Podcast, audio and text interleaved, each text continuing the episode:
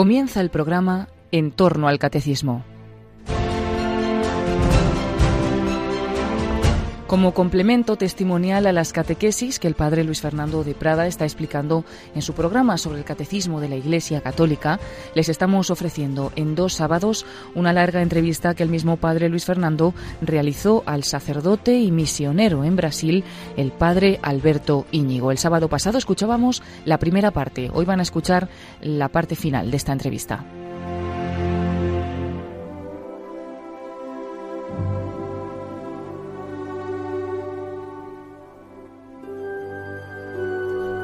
Aquí seguimos en Radio María con el padre Alberto Íñigo, misionero en Brasil. Nos ha ido contando pues muchas de las cosas que él está viviendo allí, cómo vive en la Eucaristía, cómo vive en una boda, un bautismo. Impresionante. De fiesta. Fiesta, fiesta, fiesta. Los sacramentos, eh, las fiestas entre ellos, son gente muy alegre.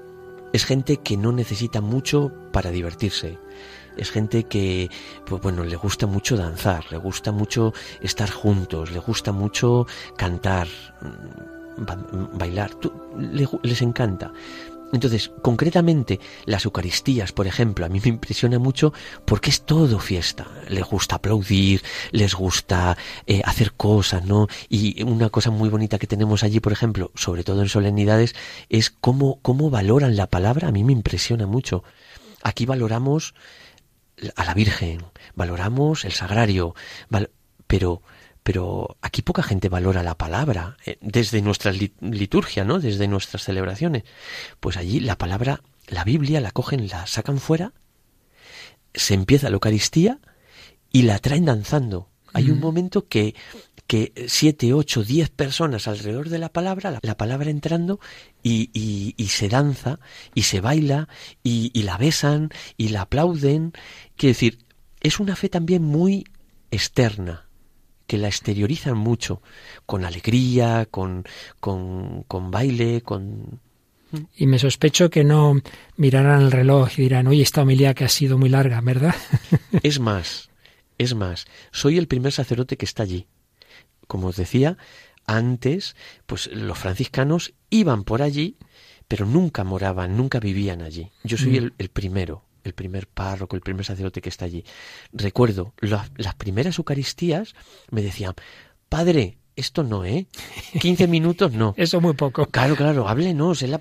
Y, y, luego lo piensas y es verdad. Quiero decir, nosotros aquí tenemos, tenemos un exceso de todo, también de iglesias. Mm. o también de sacerdotes en muchos casos.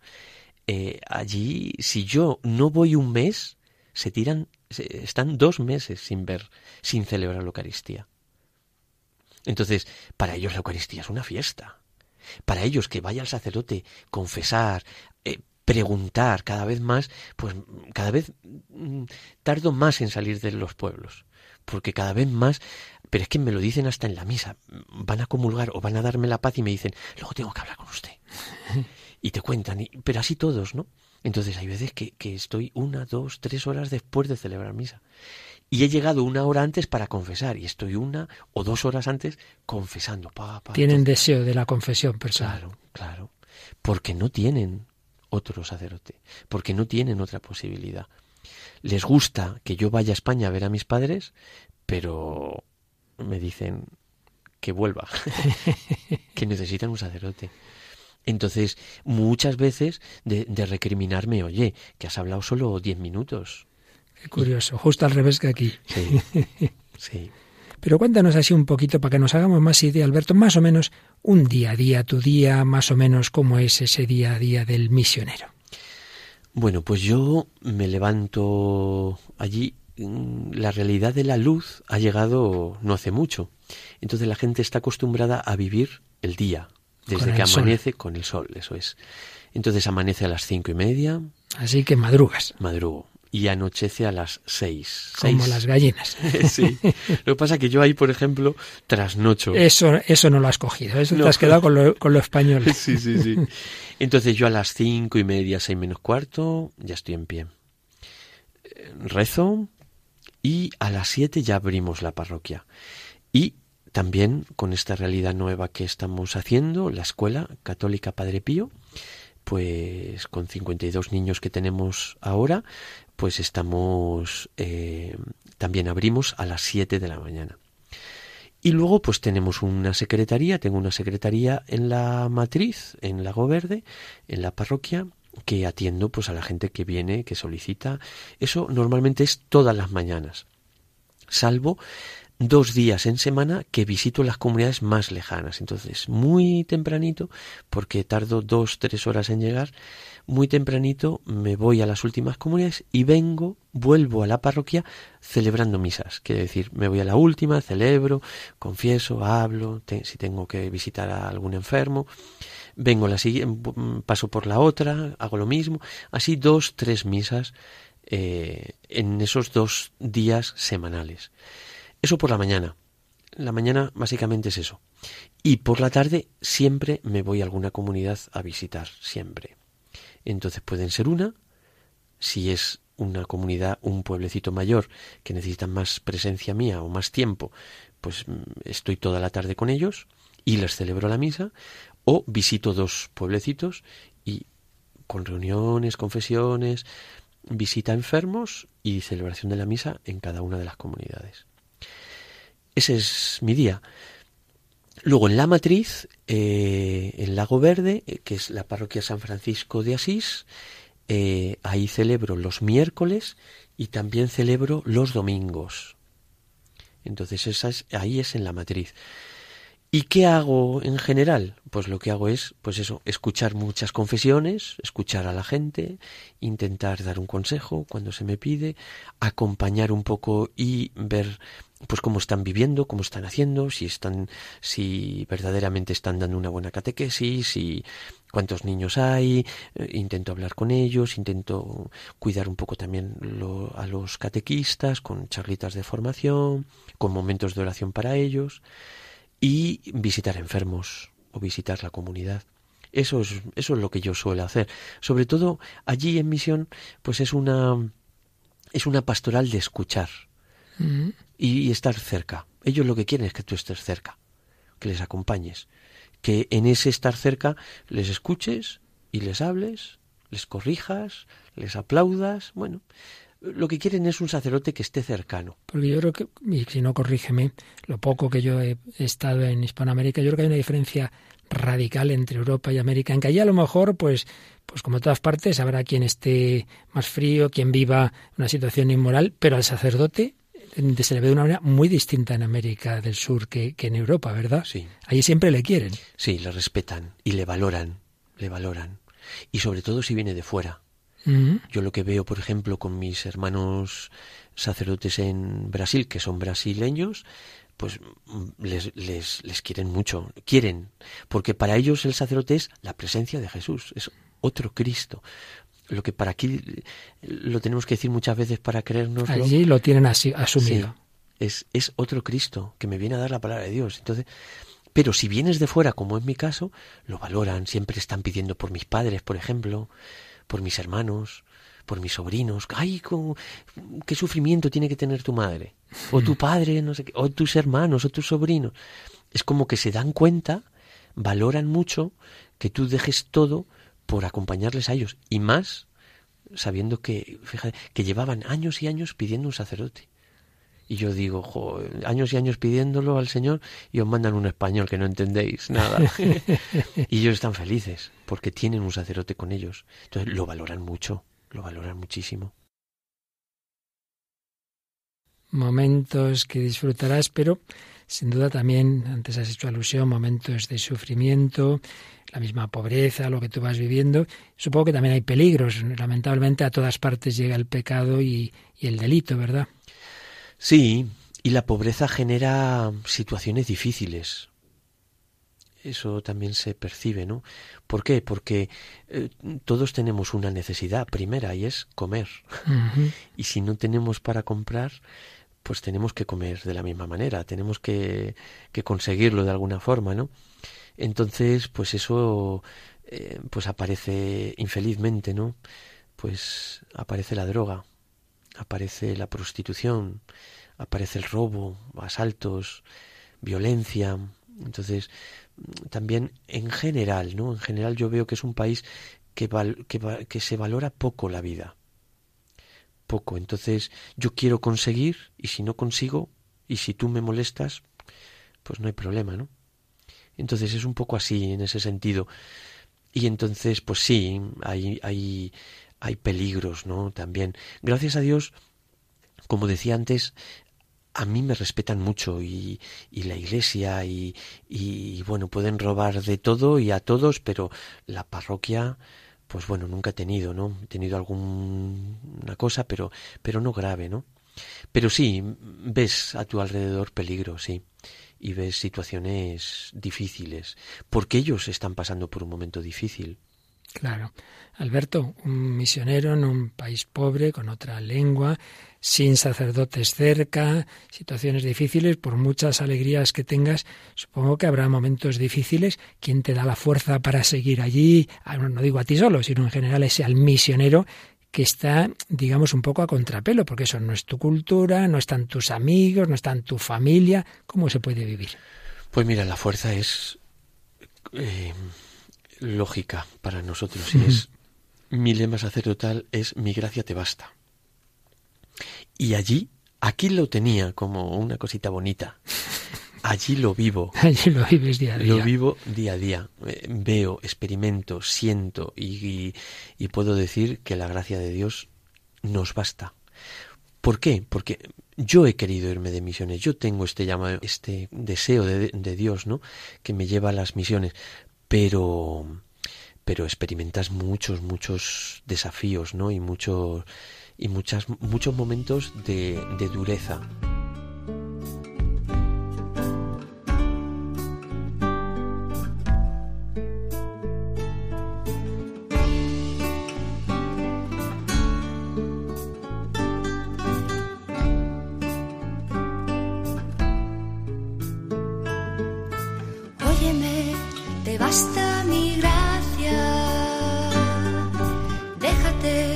hacer por mi gracia. Que en tu debilidad se muestra mi fuerza. Óyeme, te basta mi gracia. Déjate hacer por mí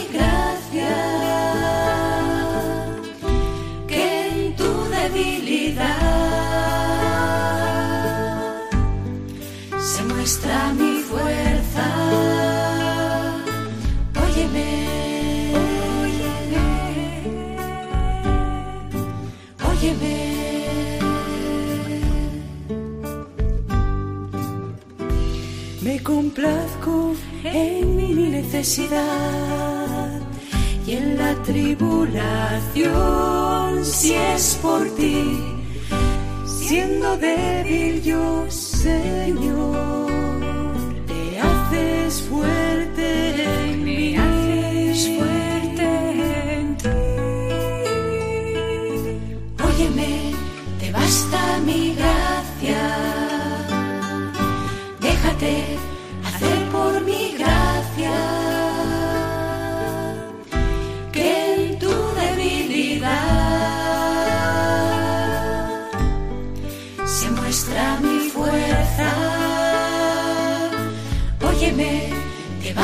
basta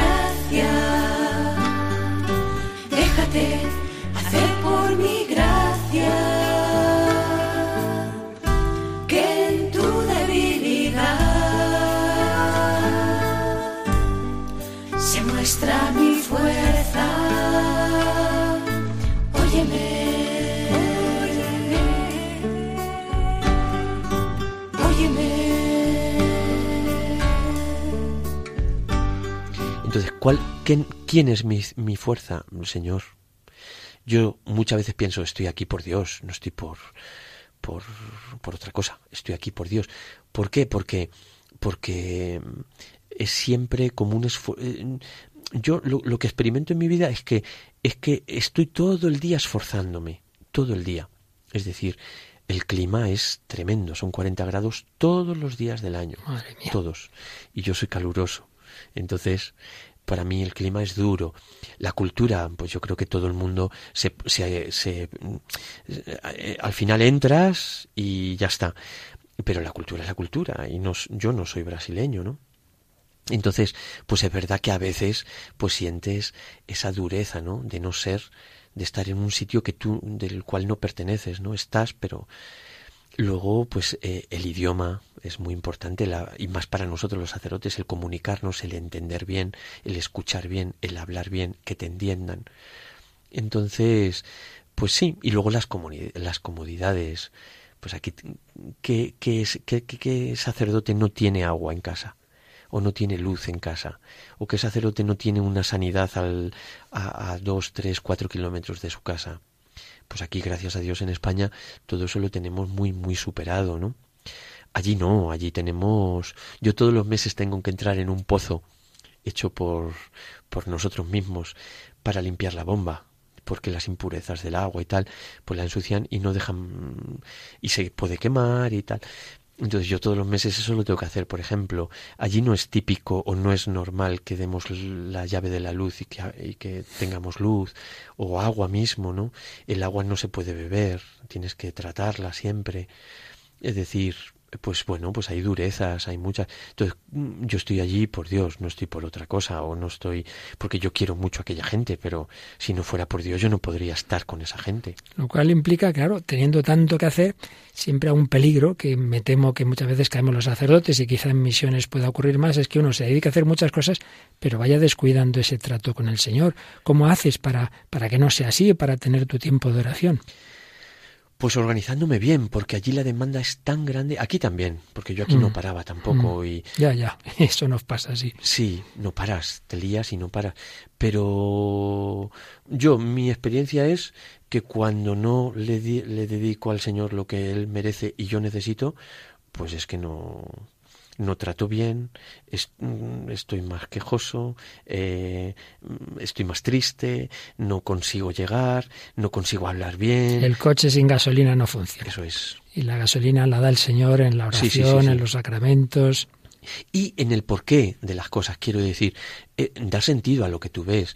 O sea, un, un, hombre que está viendo cómo niños se mueren, un hombre que está viendo continuamente las consecuencias de la pobreza o las consecuencias, eh, si no tiene una razón o si no tiene mm, es que no aguanta todo eso psicológicamente también es un es un es un esfuerzo grande grande humanamente psicológicamente entonces si no tienes ese descanso a mí por ejemplo yo se lo decía eh, pues así a la gente con la que hablo estos días pues yo digo a mí tengo como dos descansos grandes grandes grandes grandes y es la Eucaristía que celebro muchas y eso me ayuda y el, y el rosario. Es como, como mis momentos de, mira, todo lo que tengo en mi cabeza y corazón, ahí está, lo dejo. Punto. Es que si no... Y en la Virgen, porque como tengo, paso tantas horas en el coche, pues es que puedo rezar dos, tres rosarios todos los días. Entonces son como mis grandes aliados, ¿no?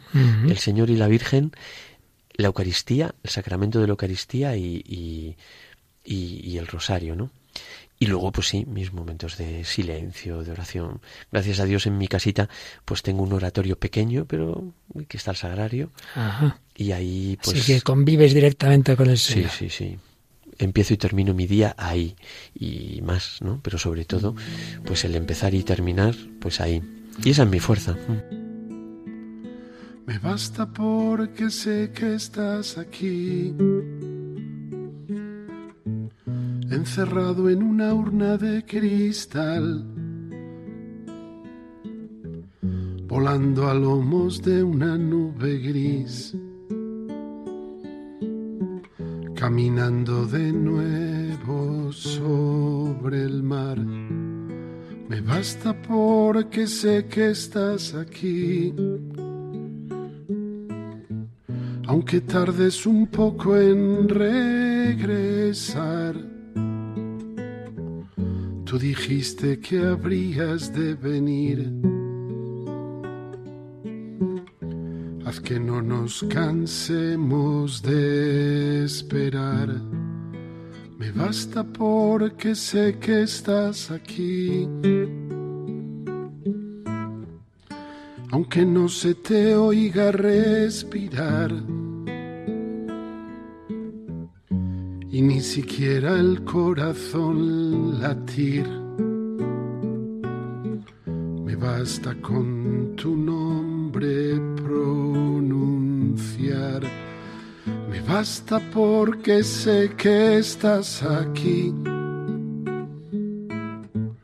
preparándonos una eternidad. Aunque tengamos antes que morir para poder después resucitar. Basta porque sé que estás aquí. Que nada nos puede separar, ni la angustia, ni el hambre, ni el sufrir, ni el peligro, la espada o la precariedad.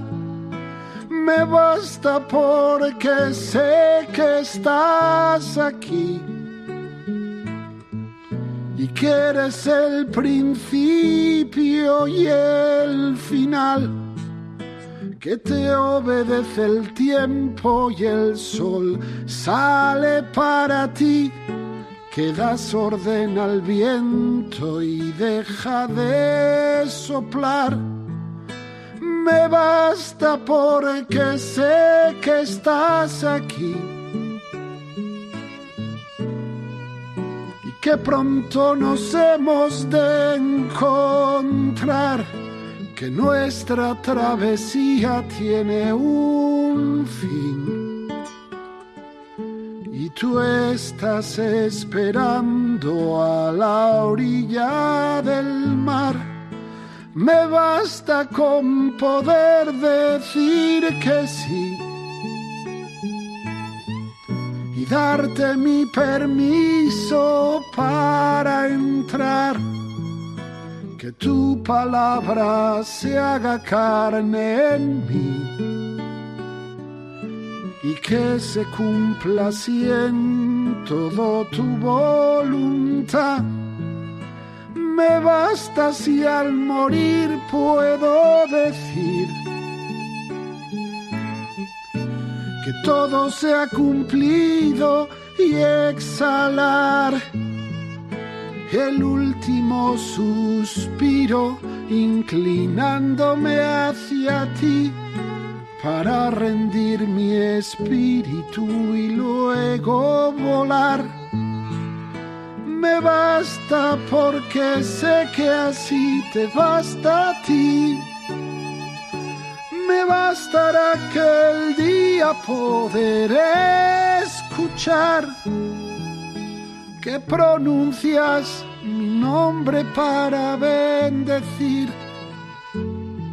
y olvidas todo lo que pude hacer de mal. Me bastará.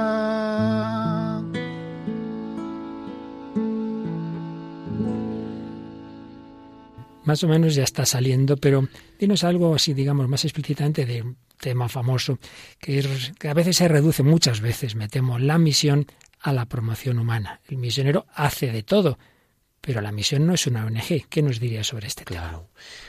Pues es clarísimo. Eh, mira, yo siempre he dicho una cosa, que gente buena, eh, pues la hay en todo el mundo, y gente buena hace cosas buenas. Nosotros, los sacerdotes, no estamos llamados a hacer cosas buenas. Es a dar a Dios. Eso es. Entonces, si tú no tienes, es imposible. Eh, yo, yo puedo estar todo el día haciendo cosas, enseñando a esto, haciendo lo otro, arreglando no sé qué tema. Hago de pues de arquitecto y, mis iglesias pues las diseño yo y las dibujo yo y, y les digo y pero Mm, eso lo puede hacer cualquier otro y mejor que yo, porque yo no he estudiado arquitectura. Es más, a veces llamo a mis amigos de aquí de España para decir, oye, ¿esto cómo lo puedo hacer? En este tema o en este otro, en electricidad o en, o en arquitectura o en... Pero eso lo puede hacer mejor que yo cualquier persona, pero el sacramento solo yo. Y más en un sitio donde el, sacerdote más cercano que tengo está a 30 kilómetros de allí, que es muy distinto aquí. 30 kilómetros aquí son 10 minutos en coche. Allí son mm, tres horas y, y con mucho esfuerzo y peligro, ¿no? Entonces, yo tengo claro que yo no soy una ONG. Yo no soy una persona buena que da cosas buenas y que hace cosas buenas. Yo soy un sacerdote que llevo al Señor, que es lo máximo que puede recibir una persona. Y un pozo lo puede hacer cualquiera, pero celebrar misa solo yo. Allí. Entonces, mm, no, yo intento estar cercano porque eso me demandan, decíamos antes, ¿no? Quieren que estemos cerca, los sacerdotes, ellos nos, nos, nos quieren muy cerquita, pero, pero solo para esto, ¿no? Pues para darles a Dios. Y luego, si yo puedo ayudarles en otra cosa humana, pues he puesto purificadores de agua, intento llevar a los niños al médico cuando tal, intento organizar las rutas de furgonetas que hay por allí para que ningún niño se quede sin escuela o para que esta mujer que está enferma o está, pues que eso intento hacerlo y pero a mí las misas y las confesiones no me las quitan Es una famosa frase ya de un papa, creo recordar, de Pío XI, ¿no? La iglesia no es que civilice, sino que evangeliza, y al evangelizar, civiliza. Eso es. Pero es como, digamos, ese rebote, ¿verdad? Obvio, puesto que uno va a hacer todo el bien posible, y claro, si puede hacer el bien humano, se hace, pero estamos a dar el bien divino. Claro. Estamos a dar a Dios. Y tienes experiencias dentro de que es un pueblo ya de por sí creyente, cristiano, como nos has dicho, pero de siempre habrá quien estuviera alejado de Dios y se haya convertido. ¿Tienes experiencias a este respecto? Claro, y muchas y muy bonitas. Fíjate, eh, ¿quién tomó, entre comillas, ese pueblo? Pues los evangélicos, los protestantes. Son gente, eh, pues, pues muy comprometida, muy comprometida. Entonces, no había una presencia de un sacerdote, pero sí había varios pastores en el pueblo, en los pueblos, en cada pueblo, ¿eh? Entonces, impresionante que yo no voy a luchar con ellos. Desde el primer minuto yo ahí mm, lo que intento hacer es llevarme bien con toda esa porque son personas que pues que conviven en mi pueblo y que están haciendo también un bien grande, ¿no? Entonces, eh, cuando yo llegué, pues bueno, pues activamos un poco la Iglesia Católica y muchísima gente que antes estaba en, la iglesia evangélica, pues está en la nuestra ahora. Y muchos otros que nunca, recuerdo una vez, por ejemplo, el día, el primer año, la Sagrada Familia, el día de la Sagrada Familia, en diciembre. Celebré una misa en, el- en la plaza del pueblo, con una megafonía que, que, que, que se escuchaba en toda la ciudad. Ya me encargué yo. Y hablé del amor de Dios, amor de Dios, que Dios te quiere, que Dios te ama, que Dios es misericordioso, que Dios perdona, que Dios aborrece el pecado, pero nunca el pecador, y con gritos, y diciendo, y diciendo, y diciendo, 15 minutos repitiendo esto. Y cuando terminé la misa, se acercó un hombre llorando y me dijo, Padre, yo nunca había escuchado decir esto de corazón. Lo había escuchado y lo había leído, pero nunca de corazón. ¿Usted me asegura que es verdad esto? Y yo le dije, ¿cómo pude? ¿Cómo pude? Le dije, mira, yo soy fruto del amor de Dios.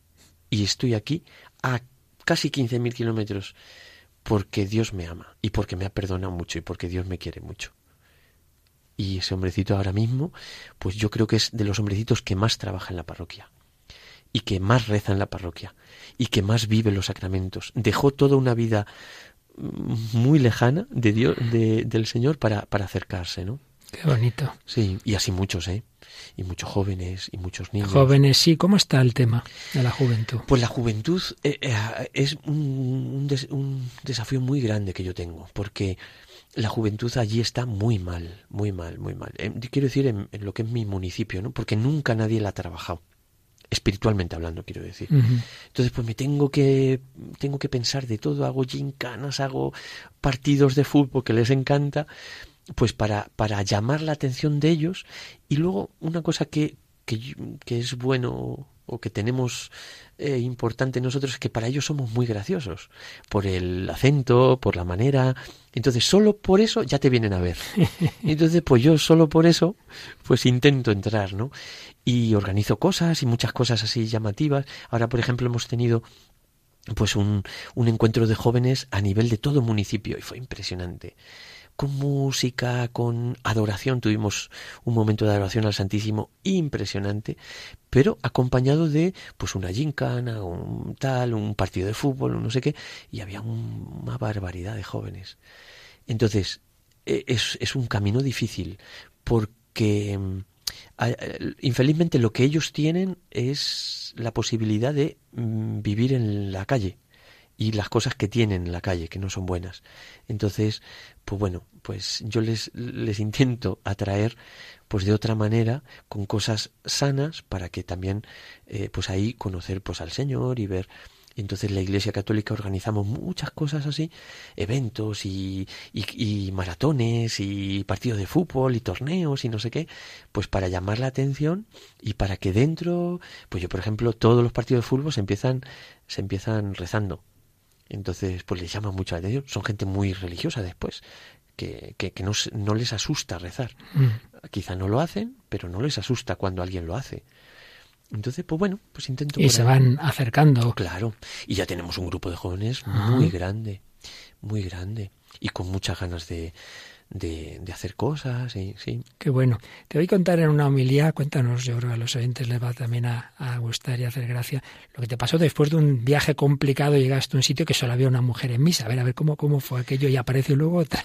Sí, pues una mujer llego después de varias horas a la, para llegar a esa comunidad, ahora en tiempo de lluvia, pues llego a, a esa comunidad y había solo una mujer y me dice que que fulanita estaba loca y que pues había hecho cosas raras y extrañas y tal. Bueno, al final resultó... Tú celebraste la misa solo para esta señora. Sí, sí, solo para esta señora. Y luego apareció una, una conversación con ella que me decía que eh, pues que Dios estaba, que, que Dios existía y que Dios estaba eh, a nuestro lado y que Dios estaba atento a nosotros y, bueno, pues llamó muchísimo la atención porque, porque lo decía a gritos, porque lo decía por, la, por las calles, por... Entonces, eh, eh, pues así hablando con ella decía, pues mira, pues esa experiencia la tengo yo. Pero esta, esta que dices es la que decían que estaba loca, que apareció diciendo estas cosas. Sí, sí, sí, sí. Esta, esta que digo es esa mujer que, que, que aparentemente parecía que estaba loca. Que estaba loca. Tú hablas con ella y te cuenta. Y me cuenta esto, ¿no? Pues que había tenido, pues que, que, pues que Dios existía, que Dios estaba a su lado, que Dios compartía y, que, que, pues que, que, que, estaba junto a ella, ¿no? Entonces, pues un revuelo en el pueblo impresionante, pero impresionante, impresionante. Y, y, pero fíjate, eso por ejemplo, cosas así Mm, con una sencillez se expresa todo eso, con una sencillez expresan el día a día de pues pues de su vida, ¿no? que es una vida sencilla, una vida con un horario sencillo, pero también todo lo que les ocurre o todo lo que les pasa alrededor, pues, pues es sencillo, ¿no? Y, y lo que decíamos antes, no se complican. No se complican. Muy bien, pues vamos a hacer un último momento de reflexión musical y le pedimos unas últimas palabras al Padre Alberto. Quiero caminar contigo, María, pues tú eres mi madre, eres mi guía. Tú eres para mí el más grande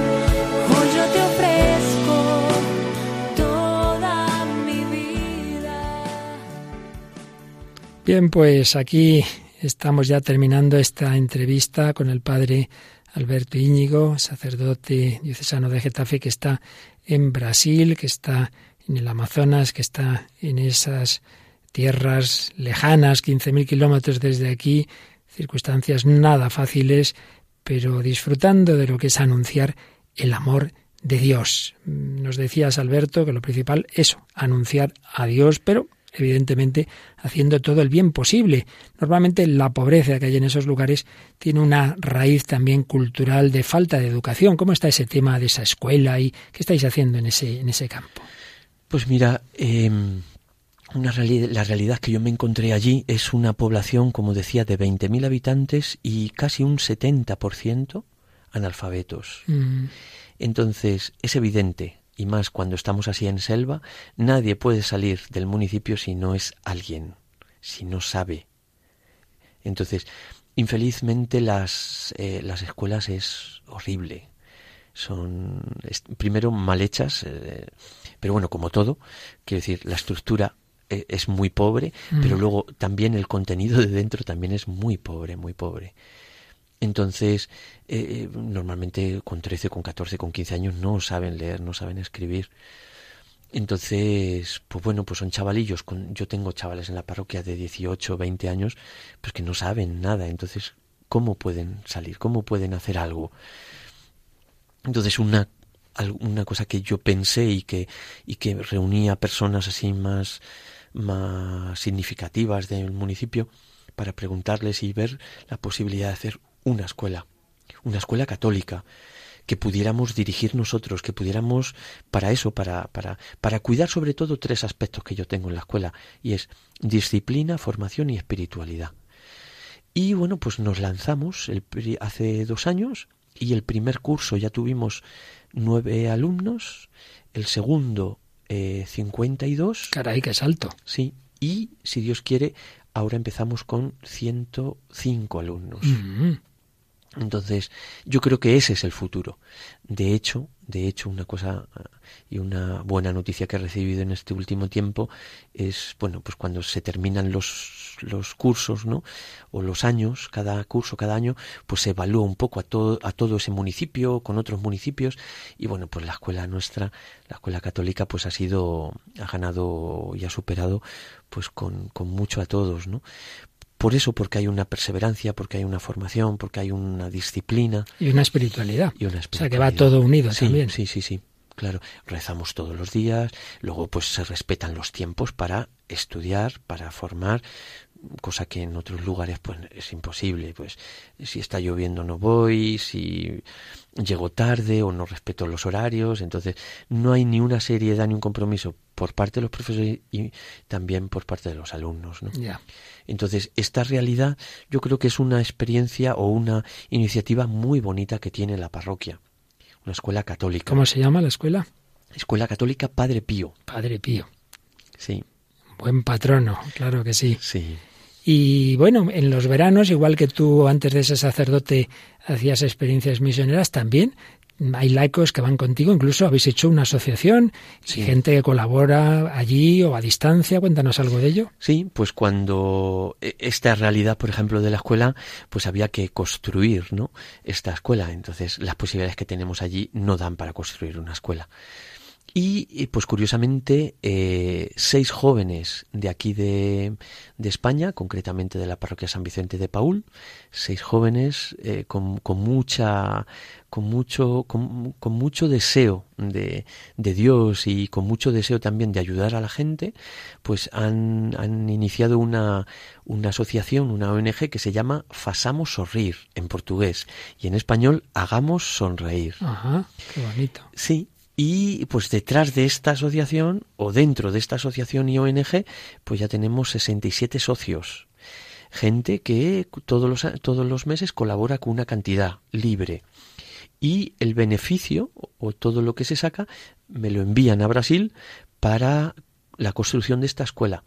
La escuela es un proyecto muy ambicioso eh, que estamos haciendo por etapas. Ya hemos hecho una etapa, estamos terminando la segunda fase de esa construcción y si Dios quiere el año que viene, eh, pues vamos a terminar la tercera etapa y terminar la escuela. ¿Qué hay en esa escuela? Pues una dirección, una secretaría, una, un, un comedor con una cocina, porque mi deseo también es ayudar a dar de comer a esos niños, sobre todo los más pobres, los que vayan a la escuela más pobres, pues que puedan comer. Y luego, pues, eh, salas para, para tener las clases, las aulas, y una capilla muy bonita que estamos haciendo, una biblioteca y una sala de informática. Eso es básicamente la escuela. Hagamos sonreír, apoya esta escuela, esta asociación se puede encontrar en, en internet. Sí, si entramos por ahí, por Hagamos Sonreír, ya va a salir eh, la, toda la información de la escuela. Y es un dinero que llega, que yo recibo. Porque va directo a ti, no se queda en mediaciones. No, no, no, no, no, una cosa que yo ahí y luego pues yo también les les digo donde con recibos, con facturas, pues dónde dónde se ha empleado ese ese dinero, qué hemos hecho con ese dinero. Estupendo. Entonces están ayudando mucho, mucho y muy bien, muy bien.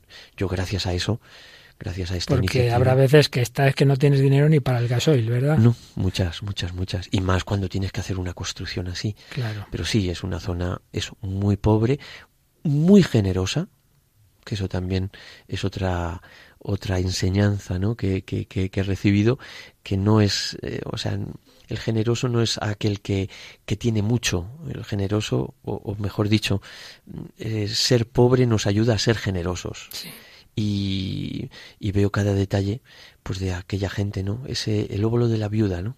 Pues cuéntanos alguno, pues ya nos has contado dos o tres anécdotas, pero algo, en fin, que te llevas en el corazón, que si te acuerdas dentro de X tiempo dirás aquello que me pasó, algo que te haya marcado especialmente de lo que has visto a estas personas. Pues, pues mira, sobre todo hablando de esta generosidad, hay un señor allí, de carne y hueso, que es real, que se llama Esteban, que es un hombrecito que está que pues que tiene una deficiencia también en su cabeza por un, una cuestión que le pasó y, que era un hombrecito que eh, era albañil y hacía muchísimas cosas y muy bien hechas y no ha perdido esa habilidad, ha perdido la rapidez en hacerlas, pero la habilidad no.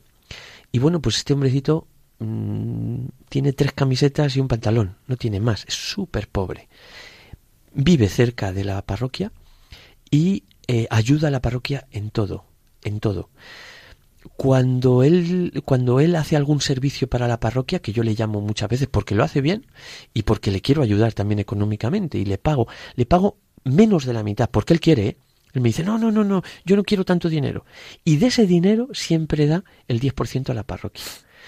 Y, y sé, y sé, eh, y no dicho por él, sino por lo que yo observo y lo que yo escucho, que ayuda a niños y que ayuda a jóvenes a hacer cosas en la parroquia o a, o a comprar una Biblia porque él se lo paga, porque él... Y encuentros, por ejemplo, de jóvenes, él los paga sin decírselo a nadie. Y yo pienso, este hombre da no lo que le sobra, porque yo sé que no le sobra. De hecho, muchas veces le pago tratamientos y comida porque sé que lo está pasando mal. Pero da de lo que necesita para vivir. Y así pues es lo que decíamos al principio, ¿no? Pues el evangelio de los pobres, ¿no? El evangelio que los pobres te enseñan, te predican, te los pobres nos, nos evangelizan. Sí. Bueno, vamos terminando en este programa. Estamos últimamente pensando mucho en ese en esa frase bíblica y lema de también del centenario de la consagración de España Corazón de Jesús, sus heridas nos han curado. Todos llevamos heridas, aparte de las físicas, psíquicas, problemas morales, historias familiares, en fin, tantas y tantas heridas, nuestros propios pecados, eh, pero Jesucristo las sana. ¿Qué experiencia tienes de esa sanación de las heridas de toda, toda la gente de, que tienes encomendada? Pues lo percibo eso todos, todos los días, como el Señor limpia, sana, cura, transforma. Es un pueblo y es una gente muy, muy, muy, muy, muy eh, sufridora. Sufren y sufren por muchas cosas, ¿no? Una, por, por ejemplo, una realidad muy que, que, que les hace sufrir mucho, sobre todo a los niños y jóvenes, es que no tienen una claridad familiar, no hay una estructura familiar. Mm. Entonces, yo, yo estos días también, pues a mis amigos y a mi gente se lo digo mucho, ¿no? Es gente que necesita mucho, que necesita mucho afecto, que necesita mucha compañía. Pero yo lo que experimento, lo que experimento es como jóvenes con, con muchas carencias afectivas, psicológicas, porque han tenido abusos, porque han sufrido no sé qué, no sé cuánto, pueden vivir perfectamente porque el Señor está cerca y, y, porque rezan. Y a mí me lo dicen muchas veces, mira, Señor, me, Padre, esto lo he superado, este abuso, esta violación, este no sé qué. Lo, gente que, que, que, les han maltratado, que les han pegado. Es que, muy habitual en todas ¿sí? estas. Yo lo he superado por Dios. La Eucaristía, la oración. Ha sido la mejor el, medicina. Sí, y, y, de verdad, cuando, cuando decimos eso, que sus heridas, su entrega, la entrega de Dios, del Señor, su, la muerte en cruz, eh, que esto sana es cierto, que la cruz sana es cierto, que sana de verdad, que cura de verdad, que, que, que a veces son cargas que durante la vida llevamos por nuestros pecados, que solamente solo Dios y su autoridad puede sanar. Y yo lo veo, lo veo en mi vida, lógicamente, porque yo soy humano y también pecador y veo cómo el Señor tiene misericordia de mí, pero lo veo sobre todo en una realidad de gente que normalmente sufre muchas carencias y cómo el Señor limpia todo, eh, cura, coloca y cosas muy difíciles y muy duras, ¿no? Como el Señor coloca y, y eso pues aumenta mi fe porque porque yo tengo certeza que existe, que ha resucitado, que no se ha quedado ahí en una cruz, sino que ha pasado por la cruz con todo su cariño y que ha resucitado para que nosotros vivamos con Él. ¿no? Y lo que celebramos en el misterio de Navidad, ¿no? Emmanuel, Dios con nosotros, Dios a nuestro lado, ¿no? Entonces, claro, Dios quiere gente sana, por eso nos cura. Por eso nos cura, pues, últimas preguntas así ya mitad personales, mitad misioneras. ¿Quién es para ti y para ellos la Virgen María? Todo. Yo siempre escuché una frase y, siempre me ha ayudado mucho y la he predicado muchas veces. Eh, María es el atajo que nos lleva al Señor. Cuando en ese primer milagro, ¿no? Haced lo que los diga. Cómo habla con Jesús, cómo Jesús habla con ella, y la consecuencia es que cubre la necesidad de esa gente, de esa boda, las bodas de Caná eh, María para mí es todo. Y veo que María para ellos también. De hecho, se enfadan mucho y lo que les separa mucho de los evangélicos es que no quieren, padre, no quieren a la Virgen. ¿Cómo no pueden querer a la Virgen? Y, y, y, y las caras más lindas que yo he visto en Brasil es rezando el rosario. Una cara, una sonrisa, se una quedan mirada. prendados de la Virgen. Sí, sí, sí. Nuestra Señora Aparecida, que es la, la patrona de, de, de Brasil. Eh, impresionante, impresionante por eso. Y para mí, ¿eh? Yo no tengo, mi madre está aquí, eh, pero está conmigo la Virgen, ¿no? Entonces, pues cubre también esa necesidad que yo tengo de, de mi madre de la tierra, ¿no? ¿Y qué es para ellos y para ti la oración? Pues es, es, es traer a Dios a mi vida, y es como ese pedacito de cielo, ¿no? Esa, ese lugar y ese espacio en mi día y en mi, y en mi situación. La oración, pues es como, como traer ese cielo a mi, a mi realidad, ¿no? Entonces, eh, para mí la oración es el alimento diario, lo que decía antes. Yo, si no fuera por la oración, yo no estaría en Brasil. En medio estaría a lo mejor en el Caribe, en Río, en Sao Paulo, con, con, con todas las comodidades. Pero ahí no. Si yo no fuera por la oración. Y lo que veo en ellos, que la oración para ellos es una fiesta impresionante. Ellos rezan y exteriorizan aquello que tienen y, hacen la oración como, como palpable, como que tú la ves, la sientes, la tocas. Nosotros es, pensamos en oración y a veces es silencio, es más parecido al silencio, al recogimiento, escondido. Ellos la oración es hacia afuera y, y, con un clima de fiesta, de, y veo como que se recogen en cualquier lugar y de cualquier manera para rezar. Y rezan. ¿Y quién es para ti y para ellos Jesucristo? Pues yo creo, para mí, Jesucristo es eh, la razón de mi vida. Y, y ser sacerdote y tener a Jesucristo, pues es todo, todo. Y Jesucristo para mí, pues es la Eucaristía y la Eucaristía me lleva a Jesucristo y Jesucristo me lleva a la Eucaristía. Entonces, uno de los descansos que yo tengo más impresionantes es la Eucaristía. Yo no sé las Eucaristías que, que celebro, pero es, es un milagro porque, porque yo puedo, ha habido fines de semana que he celebrado 15 y 16 misas y te puedo decir que con mucho cansancio la última, pero yo he tocado al Señor y, he sentido cómo tocaba al Señor. No, no, entraste en modo piloto automático, rutina ni nada de eso, ¿verdad? No, no, no, no, es como, por eso Jesucristo para mí es, pues es todo, ¿no? Y para ellos, pues también lo veo, cómo tratan el sagrario, cómo tratan. Es una gente que se acerca mucho al sagrario para rezar, que no se queda en el primer banco, que se viene hasta él y le tocan y le cuentan y le, y le dicen eh, y le besan Qué bonito. sí. Aquí que suelen quedar el último banco, ¿verdad? sí, pues ahí es, verdad. Y les encanta poder llegar hasta... Y termina la celebración, empieza la celebración o antes de la misa, todo el mundo pasa a arrodillarse delante del sagrario, pero delante y tocándole. Y, y termina la celebración de la misa y todo el mundo pasa a lo mismo. Y se quedan ahí un tiempito, ¿no? Qué bueno. Última pregunta, Alberto. Quisiste desde hace mucho ser misionero estás en esa misión no fácil humanamente, ¿te arrepientes o eres feliz allí en la misión? Soy feliz. Soy feliz y no me arrepiento. Eh, me pasé 14 años pidiéndole a mi obispo eh, esta, esta posibilidad y esta... Y, son muchas las cosas que veo, muchas durezas, pero, pero, pero muchas también... Eh, en grandezas, ¿no? Y, muchas cosas pues que yo nunca antes había experimentado y vivido, ¿no? Entonces, solo por la sonrisa que veo en muchos, solo por, por confesiones preciosas, solo por, por Eucaristías impresionantes y milagros que he visto, ha merecido la pena y merece la pena que yo esté en misiones. Entonces, soy feliz y no me arrepiento. También soy consciente, pues que, que voy a hacer la voluntad de Dios en mi vida. Quiero decir que, que igual que esperé 14 años para ir, pues igual porque el Señor lo quería así, pues cuando el Señor me quiera de otra manera o en otro lugar, pues también. Claro es. Alberto Íñigo, sacerdote de Getafe, presente, recuérdanos el lugar de Brasil donde estás. Estado de Marañón, norte de Brasil, diócesis de Bacabal, municipio de Lago Verde pues ya saben nuestros oyentes que si van a Brasil, no digo que te vayan a buscar allí, que no debe ser fácil llegar, ¿verdad?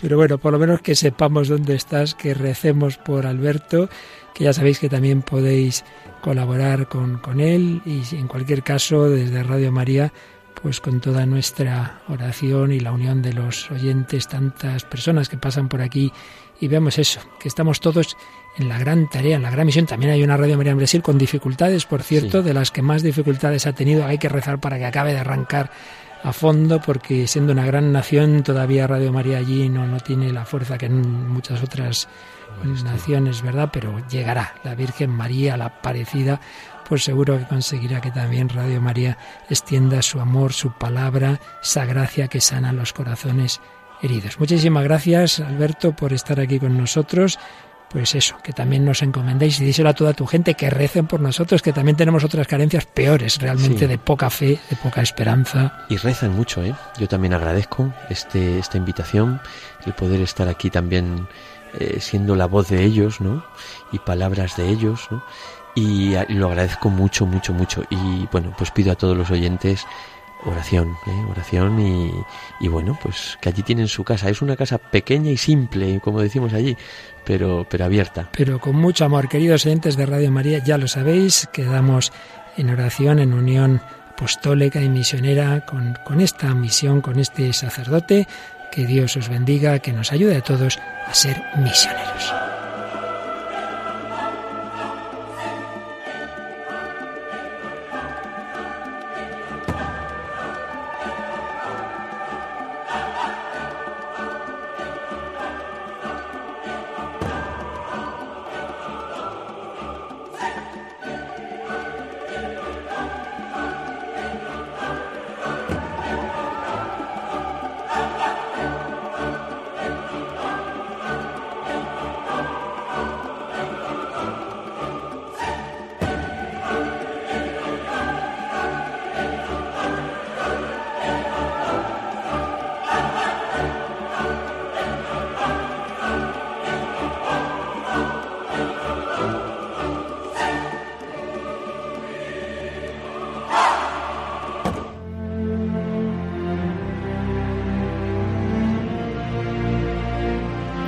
Así finaliza en Radio María en torno al catecismo.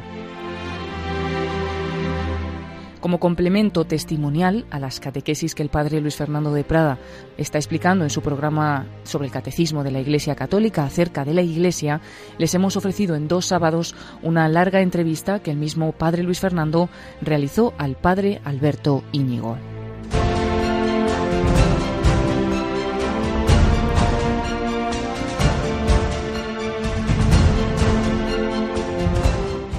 Es una larga entrevista, por eso la hemos ofrecido en dos sábados y el padre Alberto Iñigo desarrolla su labor como misionero en Brasil. Si quieren tener la entrevista completa pueden pedirla en el 91 822 8010 o a través de la página web www.radiomaria.es.